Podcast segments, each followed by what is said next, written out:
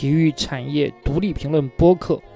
谈体育产业内幕八卦，论体育产业商海浮沉，有料有趣，与中国体育产业共同成长。各位体育产业独立评论播客的听众朋友们，大家好，我是张斌，我们开始新一期节目。这一期我们请来了一位新嘉宾，来自三联生活周刊的吴立维吴老师，欢迎吴老师。嗯，大家好，我是三联生活周刊的记者吴立伟，是伟是吧？看来我刚才的发音不太标准呀，山东人的发音，主要还是拼音没有学好。那这次邀请吴老师过来呢，是跟他前一段时间做了一篇呃特别牛的稿子有关，就是一个这是一个很热门的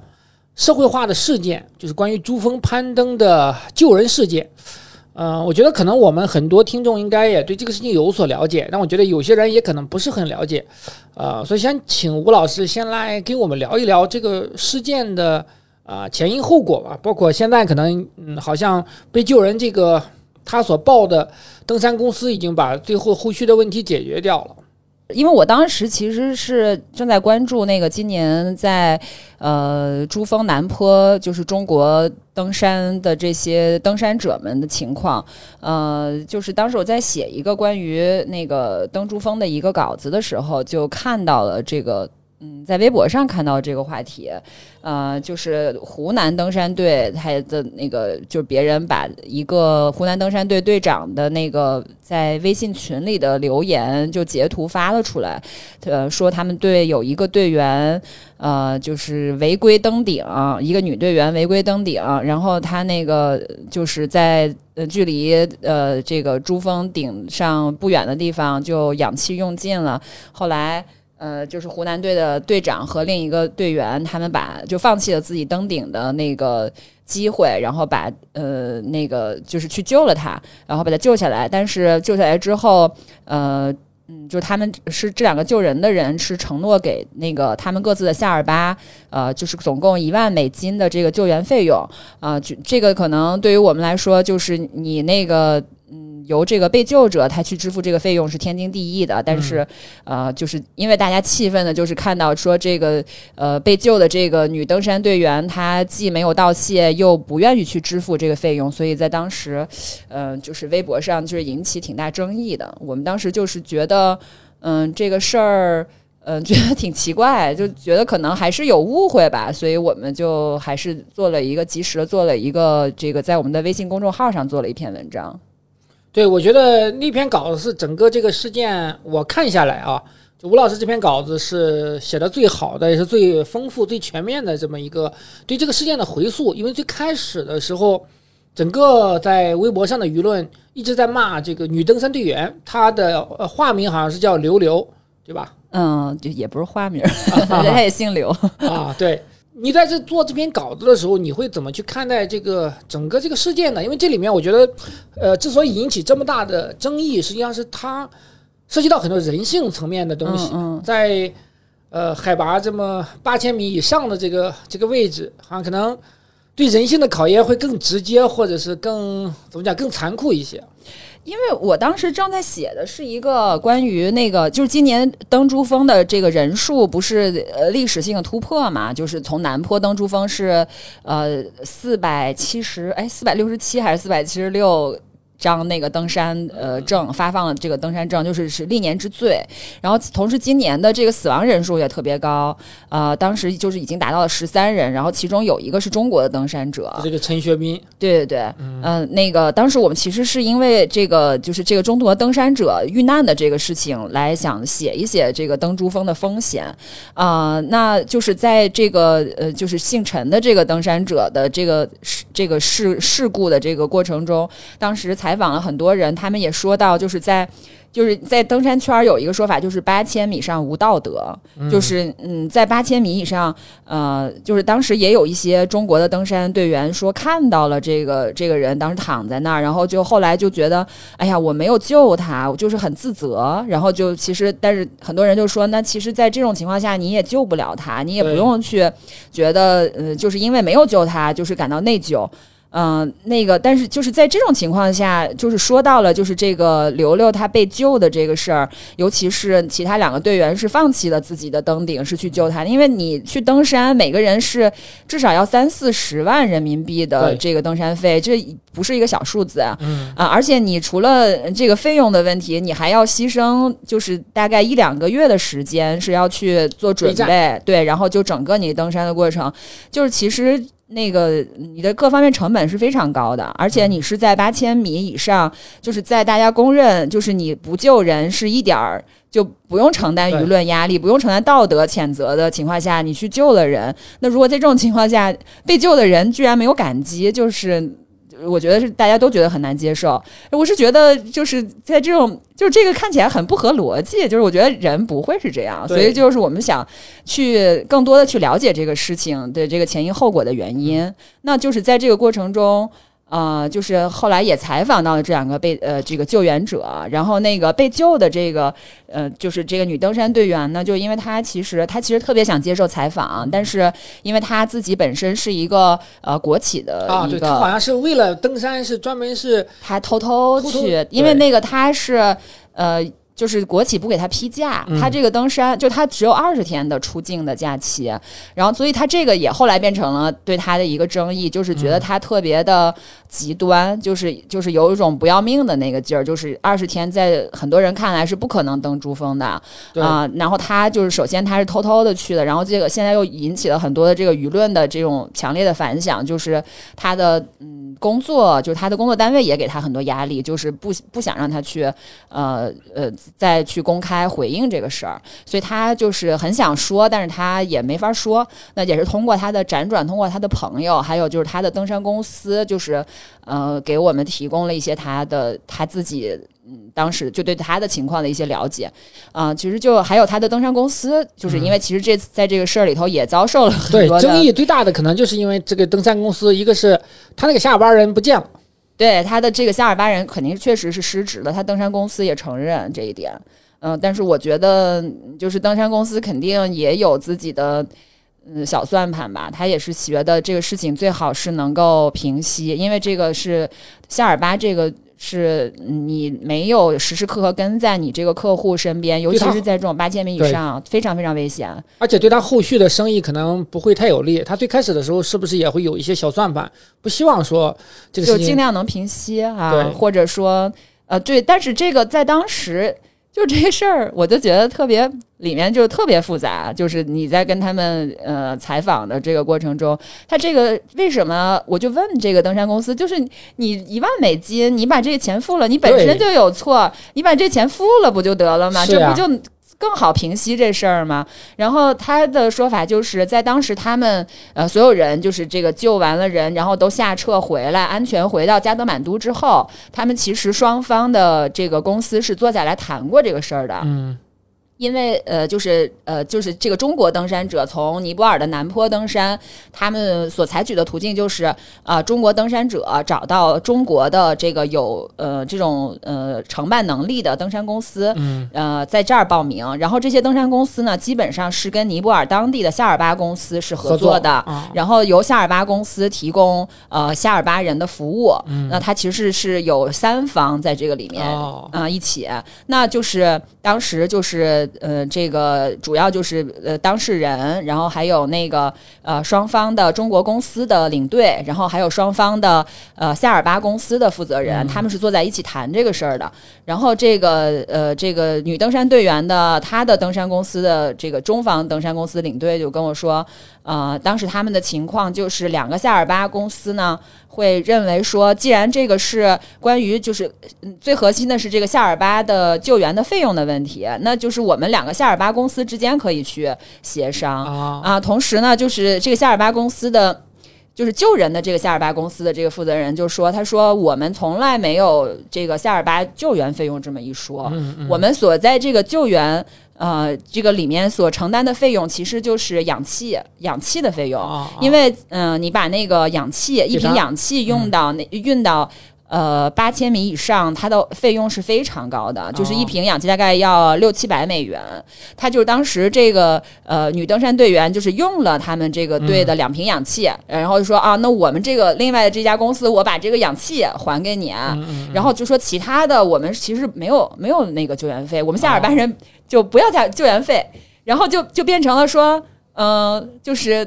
呃所有的救援费用就是两瓶氧气，然后他就说那。嗯，就是我们就结清了呀，但实际上就是这两个中国的这个湖南队的两个队员，他们当时是承诺给自己的夏尔巴那个各五千美元，一共一万美元。对，然后呢，呃，这个就是两个登山队员就觉得你们这种沟通。呃，其实没有意义，因为我们承诺你们不能代表这个夏尔巴本人啊，你们只是一个公司，你可能公司是希望表现出来一个高风亮节，或者说你们之间有这种呃商务的往来，你们会觉得说互相给个面子，说这次就这么算了。但是我们承诺的是夏尔巴本人，你这个而且他们已经把钱给到这这个两个夏尔巴了，他们还没有给到两个夏尔巴，他们是给到了他们自己中方公司的领队。啊，因为其实这个夏尔巴的。呃，就是小费，就是登珠峰的小费，是每个夏尔巴一年收入当中特别核心的一块儿。他们就是登珠峰的获得的一趟一次登珠峰获得收入，大概能占到他们一年收入的三分之一。就他们正常的话，给那个客户给他们的小费大概是一千五百美元。嗯，就是他现在说，就是承诺，就是我给你五千美元啊，就对他们来说是一笔特别大的收入。嗯，然后他们就说，那你你是不能代表夏尔巴本人。去去就答应说我们就不用给钱了，这个这个不应该。然后呢，就是呃，这个两个救援的人就觉得，呃，这个一万美元应该是你这个登山公司来付，你毕竟你失职，而且你那个救援，你的跟你救你的队员就是应该你们公司承担的责任。嗯，那嗯，后来呃，就是就是你会感觉到，可能我觉得可能双方也会。有那个就是说，嗯，可能这个是他付，或者是他觉得这个应该我们共同承担，就没有那么主动的说去把这个钱给，就是给到这个救援救援者，嗯，然后就产生了误会。然后除此之外，最主要的就是像那个微博当时就是炸了的时候，大家看到的就是觉得这个被救者他没有表示感谢，嗯，就我觉得这个其实可能比那个钱可能更让那个救援者心里不舒服。但是我觉得可能从常理上来说，没有表示感谢可能性。也不大，对吧？你毕竟被救了嘛，只是可能，呃，首先这个刘刘这个被救的这个女登山队员，她肯定是不觉得自己应该出这一万美元的，嗯，其实或者是她也没，她也最后也没出，嗯，她就是最后好像就是我觉得这个也跟这个人的，就我觉得首先可能他也不是特别愿意出，但是你如果说。嗯，就是让他去出这个钱，他也没有那么站得住脚，说这钱就不该我出，他可能也也不会那么理直气壮。就是他这个里面还是，就是我能感觉到他们那种微妙的那种气氛，就是因为像这个救人这两个救人者之一，其中有一个那个这个这个呃谢如祥，他是呃北大山鹰社的，对北大山鹰社的就是这个元老级的一个人，就在湖南的这个登山界还是挺有名望的。然后他呃就五十多嘛，然后他也比较，他其实比较。嗯，就是他还是更看得开这件事儿。然后呢，他就说，呃，当时他们救完人之后啊，他下车的过程中，他就想这事儿。他说，他就觉得，因为他其实跟刘刘特别熟，他们以前在一起训练啊。然后他，然后两个人都是，呃，两个人家住的也特别近，就是训练他还经常刘刘经常搭他的车一起去训练，就很熟。他说，嗯，哎呀，但是我觉得这次救完人之后，很可能我们连朋友也做不了了。他就说那个，因为就是他觉得救人是一个很大的一个恩情，就是你对于那个八千米这么一个高度特别极端的这种环境下哈，然后那个嗯，他就说这个被救的人应该用什么样的心态去面对救援者，就是嗯，他其实觉得这个是还是挺挺难的。然后再加上这个刘刘，他就是一个不是特别外向的一个性格。就是，当然，我觉我觉得他肯定也没处理好这个这个关系哈，就最后就导致，嗯，他就是他们登山队的其他的人，我们当时采访的时候也说了，说刘刘其实也表达过感谢，只不过就这种感谢可能并不是。让每个人都满意的那种方式，他不是面对着镜头那个磕头下跪似的那种感谢，就是可能说说谢谢啊，但是另一方又觉得说你这个感谢没有诚意啊，可能是这个表达比较含蓄一点。但是对，那从救人的角度来讲，确实是很挣扎的，因为这两位登山者都放弃了最后登顶的这么一个计划，然后把对对吧，在挣扎当中去最后做出了救人这么一个选择，是一个。呃，刚才你也讲到了，八千米以上无道德嘛，他其实是完全可以不救的。但是，嗯，我我觉得，如果是这两位登山者和这位女登山队员不认识的话，那可能也就不救了。但他们确实也认识，虽然不是不是一组在登山，因为相当于刘刘是呃脱离了呃湖南登山队，偷偷的换了另外一家的这个登山公司，呃，来冲击这个珠峰的，就是恰好在路上遇到了。对，就是就是特别戏剧性，就是这个刘刘本来是就是湖南登山队的队员，他们本来是想一起就是以湖南登山队这么一个呃集体的形式去挑战珠峰，但是就是像刚才说的，他的那个公司不给他请那个，就是他这个至少要四十五天，呃，就是他请不了这么长时间假，后来他就放弃了。然后后来他是就是可能能请一个二十天的假，他就。又联系了另一家公司，说，嗯，就是演二十天，他比如说在国内先把那个适应性训练，嗯，做了，对，做了，然后直接飞到尼泊尔可能也行，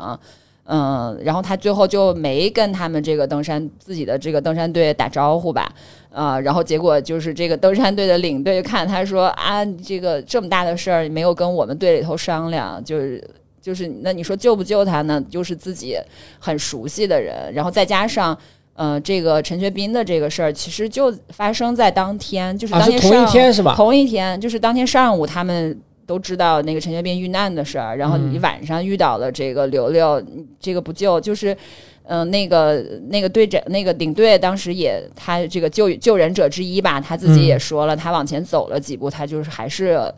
觉得心里头实在是忍不下心，他又回头决定还是要救他了。就是这个救人者的这种高尚，就是是毋庸置疑的。嗯嗯，是一个，我觉得在当时肯定也是一个很艰难的决定吧。一方面是自己花了那么多的钱是一方面，心血，然后呢，可能距离珠峰的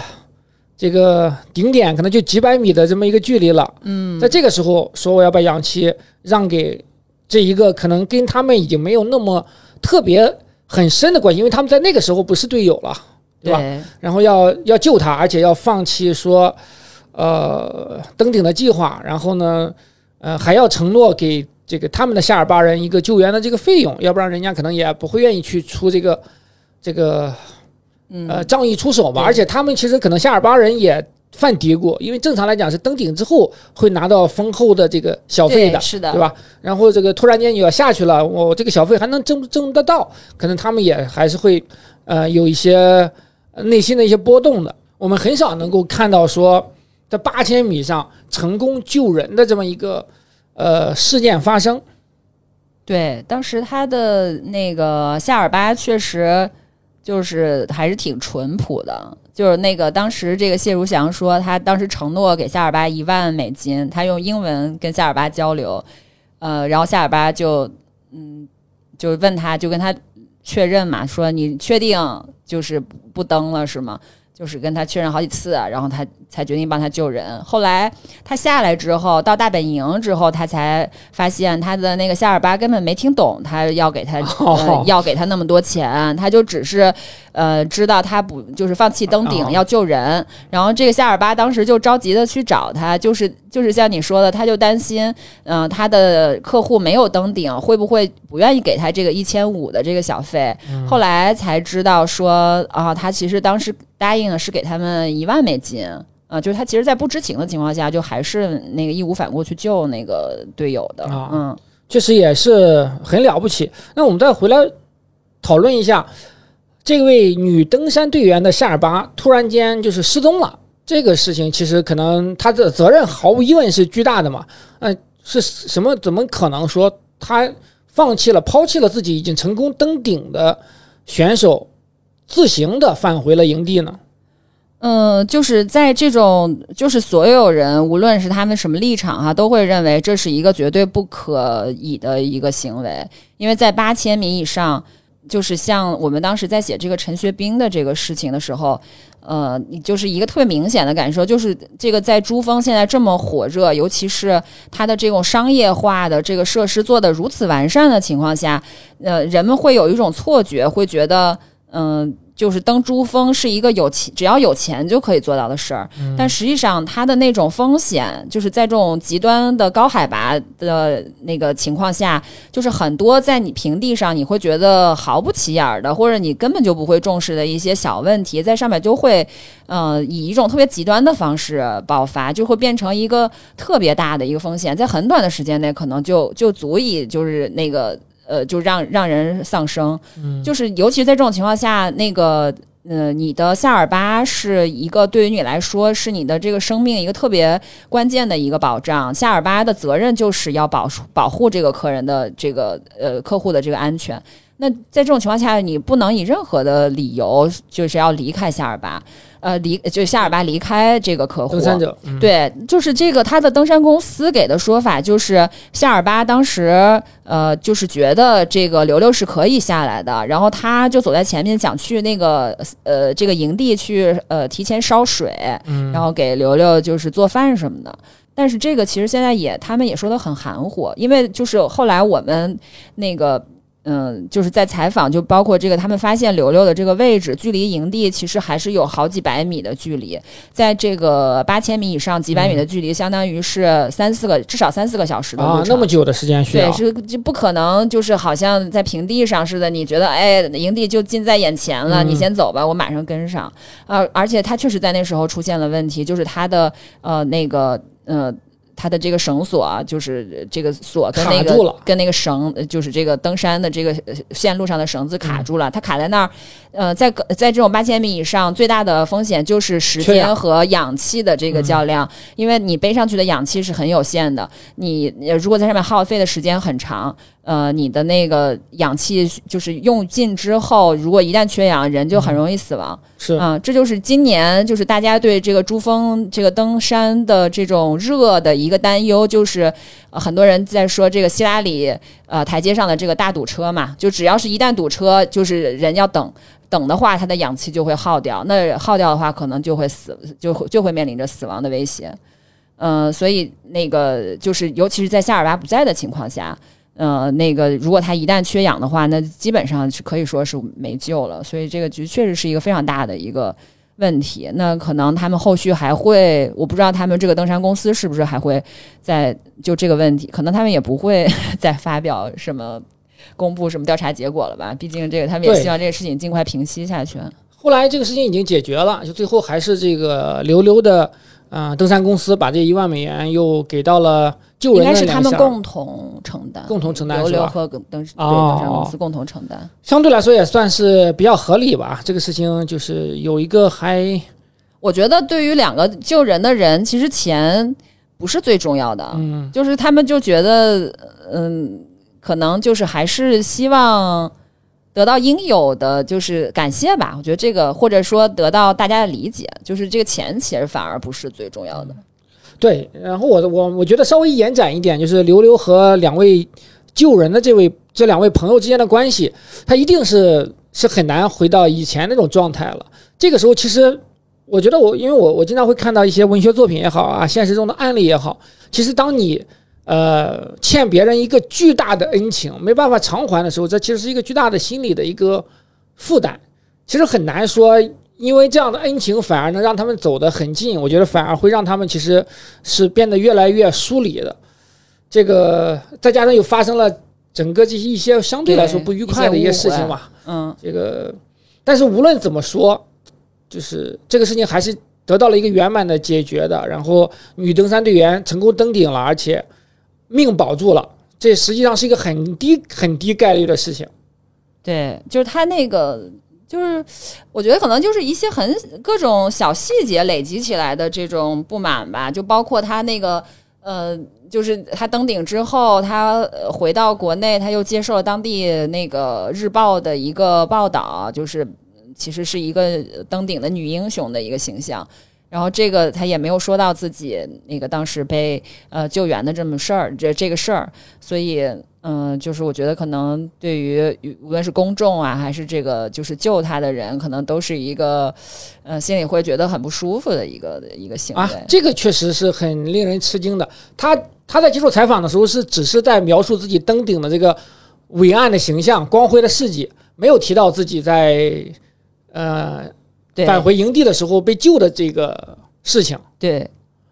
啊，这个确实是很奇怪啊，匪夷所思的一个事情。嗯，就是也，所以就是还是，嗯，有那个就是小心思吧，嗯就是，但是也也有这种面对一个巨大恩情，就是怎么来面对的这么对这，种我觉得有可能有有点情况逃。避吧，有一些这种。对，那吴老师，您通过这次采访的话，那你对整个的这个就是他们这个登山群体有什么一个认知或者是一个一个了解呢？这个确实是可能离我们非常遥远的一个事情。就像您刚才讲到了，不是说登珠峰现在只要你有点钱花点钱，然后呢就能登上去的，它还不是一个这这样的一个完全商业化的一个概念。嗯，就是现在。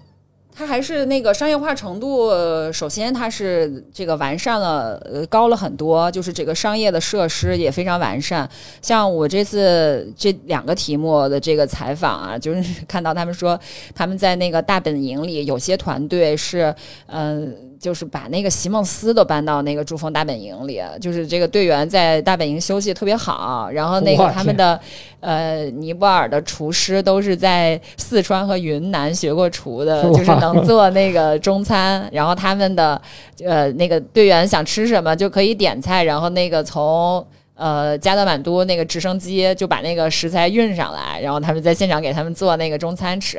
啊，然后还有什么就是什么泡脚桶啊，什么按摩椅啊，什么就都都这也太专业了！就是特别的那个感觉，这个呃，这个设施特别的完善。但是这个就是那那个登山公司也说了，说就是这是可能是在他们登山之前，就是最呃最舒服的一个时时间段。他之后再开始爬了之后就，就都很艰苦了，所以他们要尽量把在这个地方让大家感觉到更舒服。然后在那个后面登山的过程中，一个是条件是很那个呃恶劣的，另一个就是呃在那个情况下是呃只有你那个夏尔巴人是在陪伴着他们的，因为、呃在尼泊尔登山，它的规定就是每一个客户都要跟随一个夏尔巴，是按照一比一的比例来呃配比的。嗯。嗯，就是我采访了有一个登山公司，其实有一个挺年轻的女孩儿，就是她的呃身体素质特别好，但是她的那个登山的呃经历比较短，但是她这回也成功登顶了。她的她为了提高自己的这种成功率，她实际上是请了一个夏尔巴，同时还请了她这个登山队的领队辅助她一起登山。但是这个领队本身也需要一个夏尔巴，啊对所以她就是一 请了个两个夏尔巴人，就是请了三个人陪着我天他啊，就是一个呃，随时能够保证看到他任何就是像在八千米以上，就任何的风险都是能马上就被这个有经验的领队看到，然后帮他调整。呃，就是保证万无一失，嗯、就是，但是对于大多数的这个登山者来说，就是三四十万也不是一个嗯小数字，而且我觉得可能有很多人有这种觉得，嗯、我要挑战自己，我就是要用这种基本的配置去登上去。那在这种情况下，就是嗯、大本营之上就是你的夏尔巴和你一起去登山。嗯、然后但是实际上，夏尔巴虽然和这个登山者是一比一的这个比例，但实际上夏尔巴人他承担的责任并不仅仅是针对你这个客户本身，因为夏尔巴他嗯有修路的责任，他这个有专业的修路队，还有一支专业队伍叫呃。高山医生，他就是负责，因为那个在高原这个呃雪山上面的这个、呃呃这个天气变化呀，还有这个整个的呃气象变化特别快，它的这个冰川啊什么就会随时可能发生位移，哦就是这个这个医生这个队伍，他就是随时要去修补的，他要把这个路线上的这些绳索给随时给你加固。哦，他们都是有专业的人去做这个。然后你这个呃到营地了之后烧水啊、做饭啊，就是帮你搭帐篷啊，这些责任都是你的夏尔巴去承担的。那他呃这个每个呃。那个这个队伍的夏尔巴，他除了要给照顾客人本身之外，他们可能还互互相轮流的要承担一些在营地里面提前，比如说做饭、烧水这样的任务。实际上，他并不可能时时刻刻的陪在你一个人身边。像这个陈学斌，他的这个夏尔巴，他就承担了他们队里头比较多的这个责任。然后他的队友就说，呃，那个陈学斌的夏尔巴，就他始终没有见到，就在营地里从来没见过他，因为他哦一直在忙。呃，所以就是这种，你不能说这个陈学斌的夏尔巴的这些行为，你不能说他不负责任，嗯你也不能说是因为他夏尔巴不在他身边导致他最后死亡，但是就是有很多很多特别微小的这些因素都可能导致他最后的死亡。那关于陈学斌这个事情，您能再给我们介绍一下吗？我对这个可能不是特别了解，他是因为什么原因出现了这么一个就是他最后的结论就是高山病，嗯、但是它其实就是还是一个在缺氧环境下导致的身体的呃出现的一些呃问题，呃，但是它其实从他出发。呃，一直到他登顶，就是我们能感觉到，其实是有很多这种呃呃微小的这种呃线头儿，就是可能会导致他有这样的风险。我们只能做出这样的一个推测。就比如说他那个他是得去去年年底得了新冠啊，就是大家哦可能普遍都有这种问题，对对对你身体恢复嗯就是一个问题。然后他还在自己的工厂里面，就是呃。他自己有个工厂，然后当时还受伤，好像是骨呃肋骨骨折了，就这个是哦会影响他的那个训练嘛。嗯，就前期的训练，然后他在那个呃到了这个加德满都，就是也咳嗽什么的，因为当地当时这个嗯、呃就是这个二阳啊、甲流啊，其实也也挺多的，就是很多嗯。夏尔巴都是因为这个原因，今年都登不了山了，所以其实今年哦。整个夏尔巴是挺紧张的。嗯，就他也也会有这种身体上的这些原因，然后呢，他他是也是因为自己家里头有事儿，然后他去比别人去那个大本营晚，因为他们登珠峰基本上的一个路线是从呃加德满都嗯。出发，然后徒步就走这个 EBC 的这个珠峰大本营的这个徒步路线，它哦。是一个逐级上升，让你不断适应这个高海拔的这个环境的一个路线，大概这个是需要七到八天。呃，那个呃，这个陈学斌当时是因为家里有事儿，他比别人去加德满都晚，他是从加德满都直接飞到那个珠峰大本营营的哦。他就首先他缺乏这个适应的这个过程嗯。啊、然后但是他到大本营的时候，当时状态是特别，大家都呃印象非常深，他状态特别好，哦他在所有的后面的这个攀冰啊，就是呃其他的这些训练上表现的都是呃体力都是特别好的，所以在在那个时候，大家都没有觉得说没有看到他有任何的那种呃问题啊，对问题。然后他们在那个攀，就是呃，就是各自往上爬的过程中，他也是一直在他们队里头是呃排在前面的。呃，然后他们有两个呃人是在这个队伍领头的，然后另一个人就说他直到呃这个 C 四营地，就是呃就是他们在登珠峰最后一个最高的那个营地的时候，然后两个人到的时间也特别早，呃，然后他这个另一个人就说咱们就抓紧时间休息，嗯就是能从上午十点一直休息到呃晚上五六点钟，啊然后醒来之后，他们的登山应该都是从呃这个晚上七八点开始，然后大概能爬到第二天在呃这个黎明之前能登顶，嗯然后或者是就是上午早一点的时候能登顶，这个是一个登顶的最佳的时机。啊、他们是本来是希望这样的，就还挺顺利的，在当时。然后那个当时陈学斌就是说他的眼睛有这个眼盲的症状，血盲的症状。哦啊、但是实际上在当时，血盲也因为血盲是可以再回到低海拔是可以恢复的嘛，嗯就他们也并不觉得这个就是一个致命的风险。然后其实陈学斌还有所准备，他还带了那个艾艾灸艾草的那个蒸汽的眼罩，就是两个人都敷了那个眼罩，然后就开始睡了一觉，然后起来之后，就是他爬爬爬就会觉得自己有一些那个危险，就是这个都是。嗯、就是在八千米上无道德之外，还有一句话叫八千米上无真相，就是可能最后他究竟是因为具体是因为什么，在哪一个环节上出现问题，可能也没办法知道的那么确切。嗯嗯嗯，那像他这种就就以后只能说就是将将尸体留在了哦，没有，他就是保险公司提前给他那个把这个理赔的流程走完了，哦后来是哦通过八是八个夏尔巴把他的尸体那个运下来，他已经就是在当地就是就是后事，他家人也去了，后事就在当地都哦做完了，嗯。那我再问一个相对来说可能小白一点的问题啊，就是南坡登顶和北坡登顶的它的区别是什么？为什么大家现在更更热衷于南坡登顶呢？嗯，南坡就是位于尼泊尔，北坡就是位于呃西藏。西藏啊、就是南坡登顶和就是南坡是是南坡登顶是世界上最早就是征服珠峰的一个通道。嗯。啊、那个北坡就是因为它位于西藏，那可能对于中国人来说，这个是更有呃意义的。但是就是相比来说，南坡的这个商业化程度更高一些。啊、就是南坡也有很多的那个登山商业的登山公司可以选择，呃，而且南坡它就是尼泊尔和咱们国家对这个登山的这个。就是资质要求也不一样，南坡对你的之前的登山经历没有任何要求，但是北坡我们是需要登过呃，就是七千米以上和八千米以上的这个呃成功登顶的这种经历才能去从北坡登，所以对于大多数这种商业登山者来说，南坡是一个呃更好的选择，而且南坡比北坡就是它商业化程度更高，它相对来说便宜一些，嗯，而且南坡。呃，就是也有很多人会挺喜欢那个 EBC 的那个徒步路线的，因为就是景色特别美，啊，啊他们会觉得这个经历就是也更加丰富，而且就是还有很多人说，就是因为夏尔巴就是一个一个传说一样的存在，他们也特别想就是感受一下夏尔巴的魅力。嗯。嗯，呃，今年您刚才也提到了嘛，整个南坡这边的死亡率还是挺高的。那你嗯通过您的了解，你觉得这个事情对于后续的整个的这个珠峰攀登珠峰热有影响吗？还是可能对于真正热衷于要登顶珠峰这帮人来说，其实生死在他们实际上是已经这个是生死看淡的。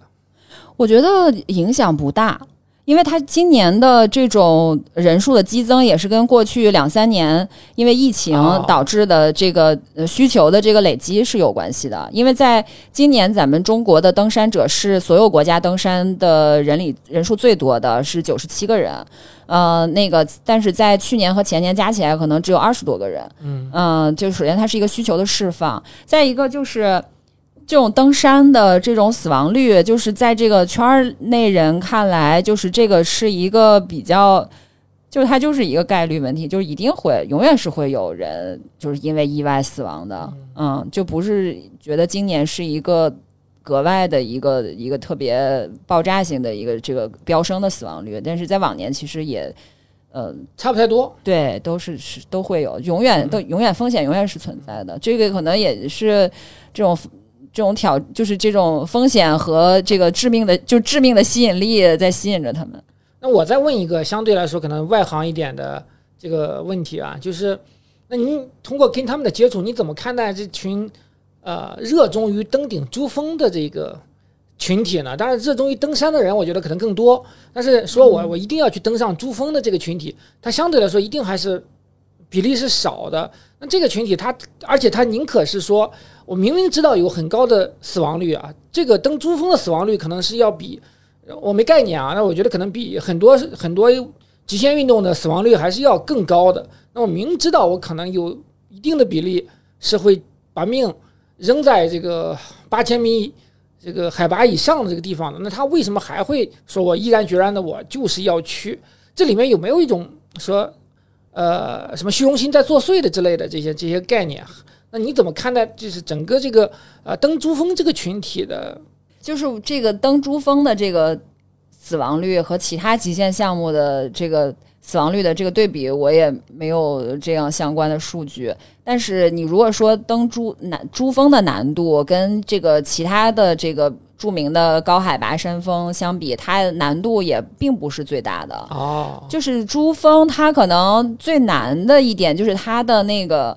到顶上，它那个呃通道是比较窄的，就是它可能救援是很困难的。但是也有一些其实也很难登，但是它比如说它是一个非常宽的一个那个斜坡，就是至少你大家还是可以使力的。嗯，就但是珠峰跟其他的相比的话，就它肯定是一个里程碑的一个呃极限挑战项目。那对于这个每一个登山者来说，珠峰肯定是他们必然的一个梦想的一个地方。那像这个今年的这些登山者，我觉得有一些人就是大家的想法就是，可能这前两三年都没怎么登山，那今年有机会，那要不然就先把珠峰这个梦想先实现了吧。嗯，就是他们是会有这样的，但并不是说珠峰就是嗯每个山都有各自的难度吧。嗯。嗯或者说，我再问的更直白一点啊，就是那这这帮热衷于登高峰的人，不仅仅是珠峰了，可能八千海拔、七千海拔这些人，他他会不会是有点这种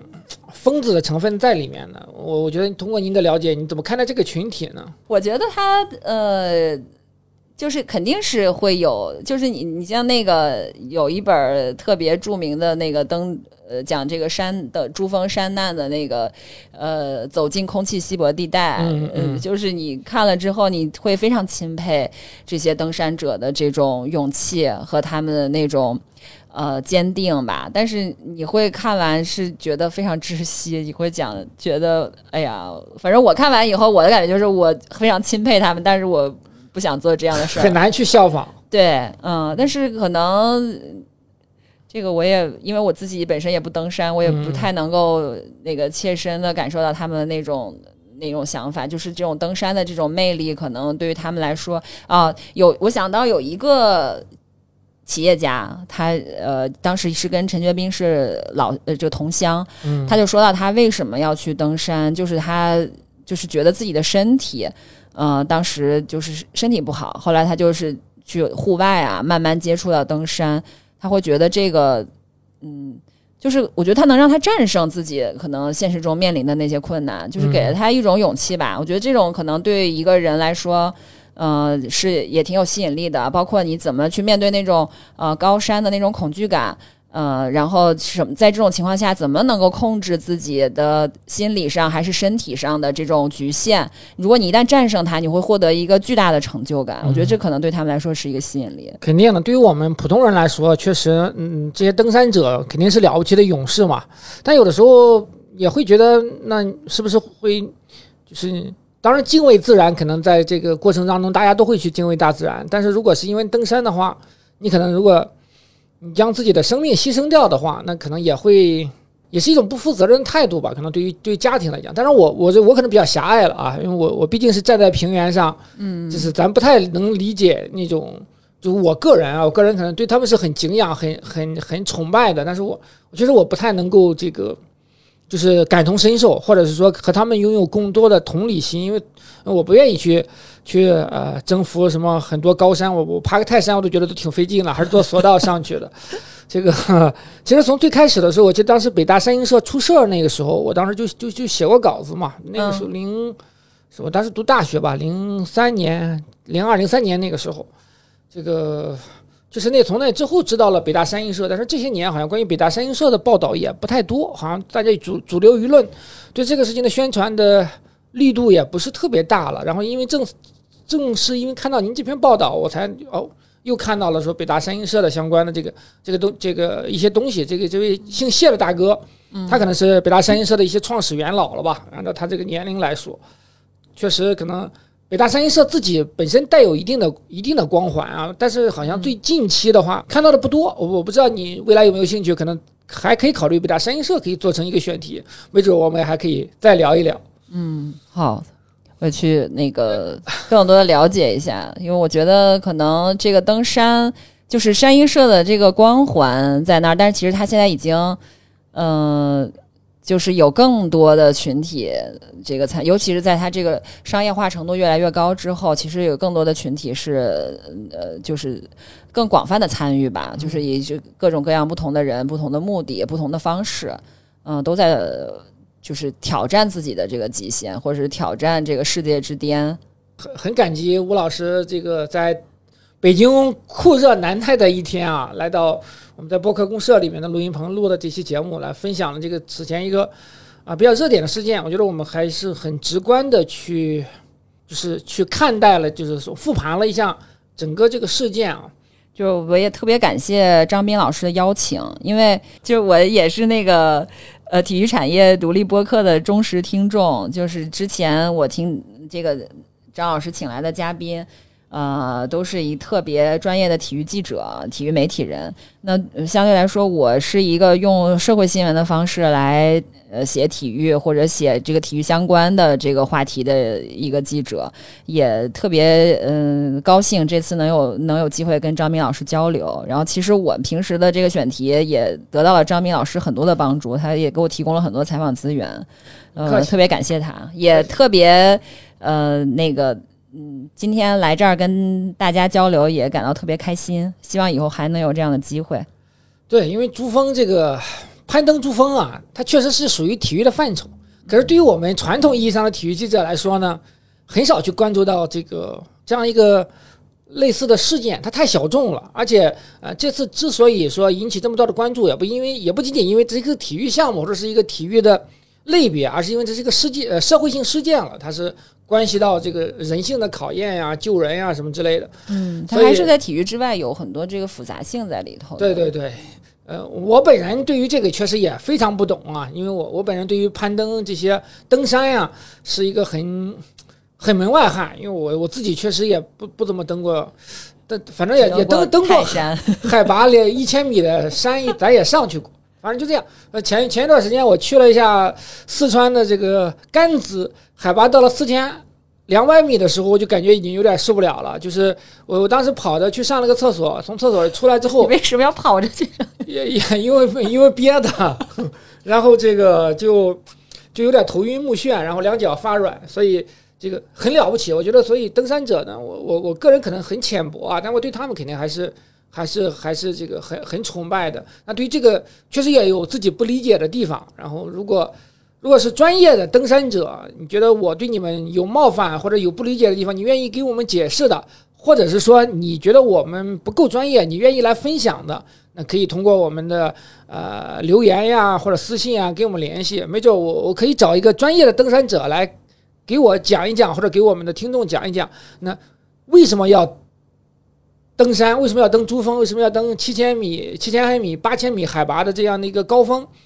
不仅仅是因为山在那里啊，山在那里的多了。这个，所以我们这期节目也就是这样。然后感谢吴老师的分享。然后后面如果有合适的选题的话，希望吴老师多来多来做客。然后我们可以呃从一个社会新闻记者的角度来啊、拆解分析，来来这个评述一些体育相关的事件，可能给我们完全不同的视角和更深的这样一个厚度。好，感谢吴老师。如果你们有什么需要补充的我们这期节目就是这样。好好 OK，谢谢大家，再见。拜拜。